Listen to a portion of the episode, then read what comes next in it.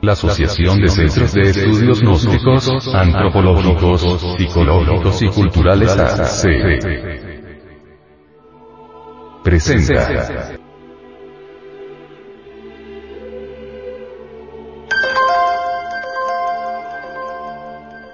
Oración por la iluminación.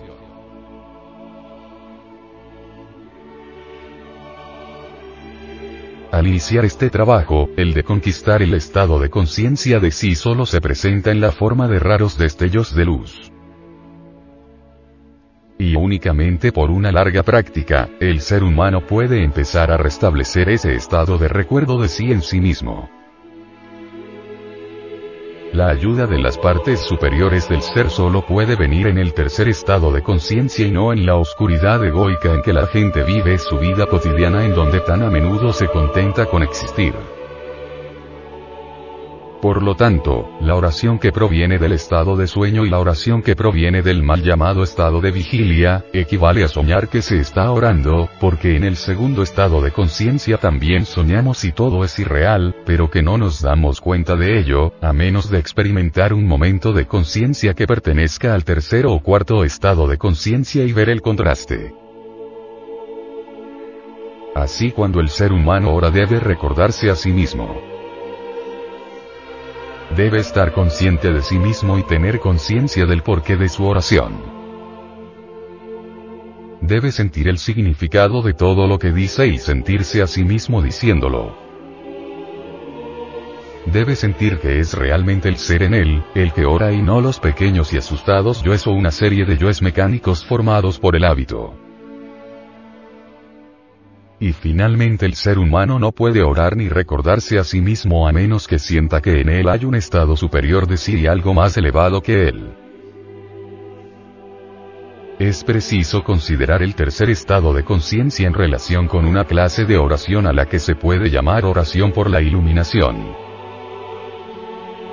Cuando el ser humano ora por la iluminación ora para poder ver las cosas tal como son realmente, fuera de su fantasía y de sus ideas subjetivas. En las religiones de todas las naciones hay indicaciones de tal estado de conciencia, que es llamado iluminación y también recibe otros nombres, pero que no puede ser descrito en palabras porque trasciende todas las palabras. Si un hombre en el trabajo de su transformación no trabaja ni sobre la línea de conocimiento ni sobre la línea de ser y solo ora por más conocimiento cosas materiales, su visión del universo es muy ingenua. Es preciso que se dé cuenta de la dureza de las cosas y del precio que es preciso pagar y que se libre de sus opiniones infantiles y sentimentales. Rogar por algo por lo cual se debería trabajar, es completamente inútil. Pero la gente se atiene a puntos de vista vanos y no advierte su propio peligro. Es preciso luchar por el trabajo y luchar por conservarlo, y no se lo podrá conservar a menos de aferrarse y perseverar en él.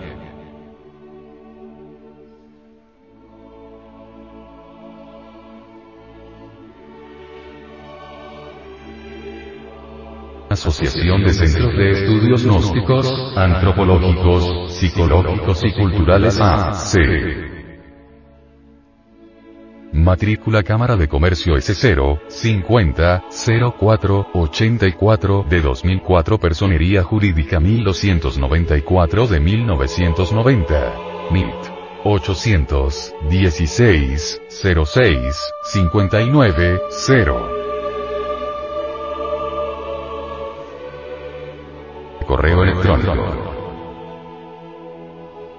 Asociación de Estudios Gnósticos Te invitamos a visitar nuestro luminoso portal en internet. www.acegat.org www.acegap.org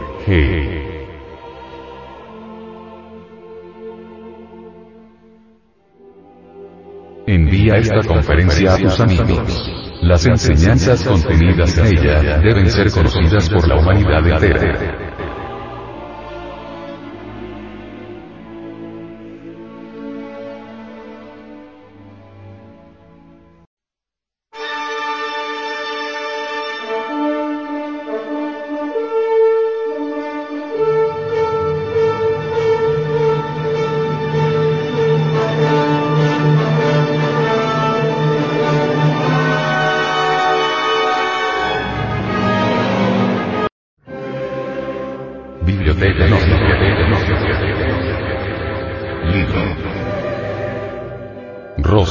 Cruz.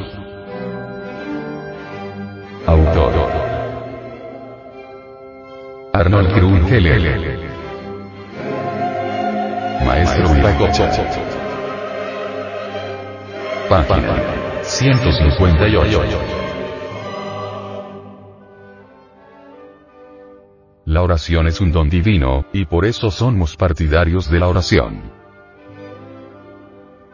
Nunca dejamos de elevar nuestra voz hacia aquel que en nosotros mora, piensa y ama.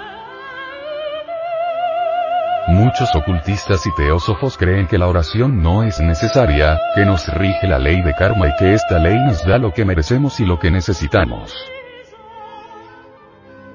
¿Para qué orar?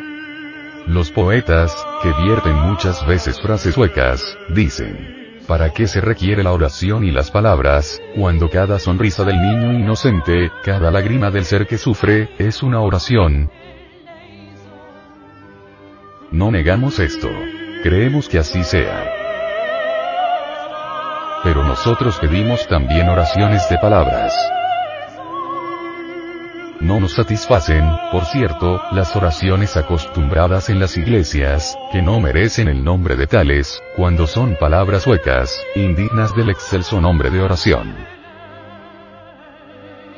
La verdadera oración es cosa muy distinta. Es algo divinamente grandioso, porque es la comunión con el Maestro. Es una conversación con el ser mismo. Orar es vibrar con la causa, ley y principio divino en nosotros y en el universo. Es hablar con Dios. Pero ¿es posible eso? ¿Se puede hablar y conversar con Dios? ¿No significará querer personificar, casi materializar a Dios? Parece este, a primera vista, tan inverosímil. Y sin embargo, se puede hablar con Dios, establecer un diálogo con Él. Se dirá que para hablar con otro es necesario que los dos hablen el mismo lenguaje. Que, si no, resulta un monólogo, que anula la dialogación. Dice Karsausen. El lenguaje es la formación armónica de las palabras o signos fonéticos, para expresar figuras fonéticas, según leyes determinadas y esencialmente fijas. Y las palabras son la envoltura expresiva de los pensamientos realizados. Son ideas, hechos, consonantes y vocales. Las sagradas escrituras hablan casi en cada página de la palabra y del nombre de Dios. En muchas ocasiones relata que Dios habló a los hombres. Como Dios es la justicia misma, no sería posible que hubiese hablado en tiempos de Moisés, los profetas y Jesús, y que guardase silencio ahora, que callase, valiéndose solo de bocas ajenas, del Santo Padre o de los sacerdotes en el púlpito. No es posible esto. La causa debe ser otra. ¿No será que hemos olvidado llamarle y hablar con él, nosotros así lo creemos. Dios habló, habla y hablará siempre. Aprendamos pues, a interrogarle y contestarle con su palabra, por la oración. Dice Elipas Levi, que el universo es un pensamiento eternamente sostenido por Dios. Pero este misterio lo dejó el abad Constat incompleto, pues al realizarse el pensamiento, fue y es la palabra, el sonido de las vocales divinas, lo que sostiene el universo. En el principio fue el verbo. Yo soy el alfa y la omega, el principio y el fin, dice la Biblia. Meditemos sobre esto, ya que tales palabras encierran un gran secreto. La palabra de Dios, son los mantras sagrados. Ellos significan amor, sabiduría, justicia y armonía, y muchas cosas más, todas del concepto elevado y divino. Las palabras humanas, que son eco de las divinas, se componen de letras, forman ideas, y el vehículo de estas ideas, son fuerzas, sintetizadas en los devas, en los maestros, en los mahatmas, en los ángeles, en los gurús, que acuden al llamado mantrámico del que sabe llamar. Dice la Biblia que es necesario que volvamos a ser como los niños, es decir, que primero principiemos a balbucear, deletrear, y después, a hablar. Ahora, solo pueden entenderse personas que conocen y hablan el mismo idioma. Del mismo modo, solo pueden hablar, es decir, pronunciar las palabras de la oración, los mantras, los que se identifican con Dios, los que han aprendido su pronunciación en la iniciación.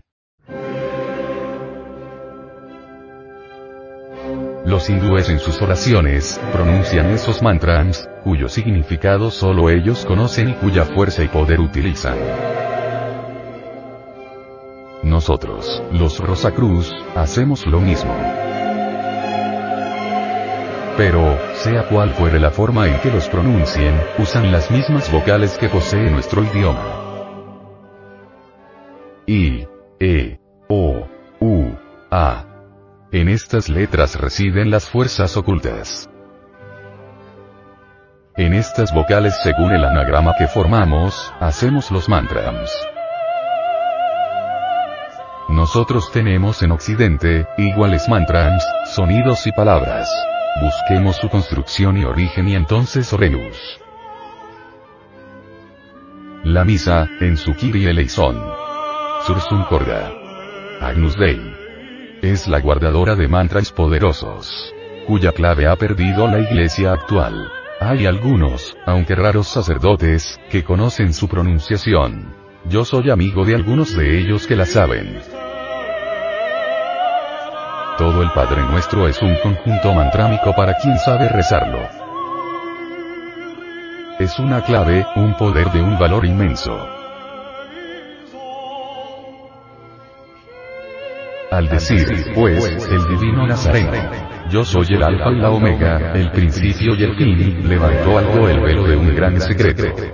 Tratemos de descubrirlo y entonces, podremos hablar con Dios y sabremos orar.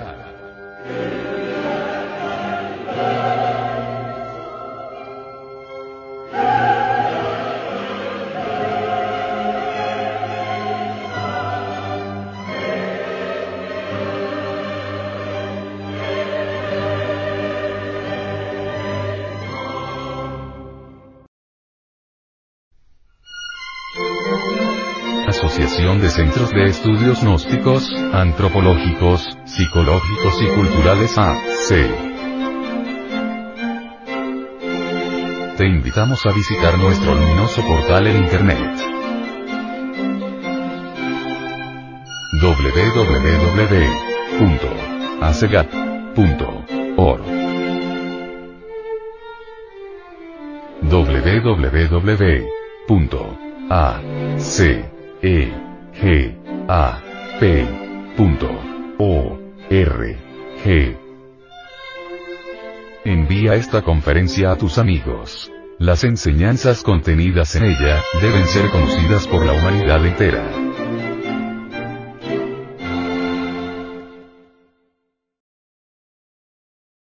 Lectura en movimiento. Difusión sin fronteras.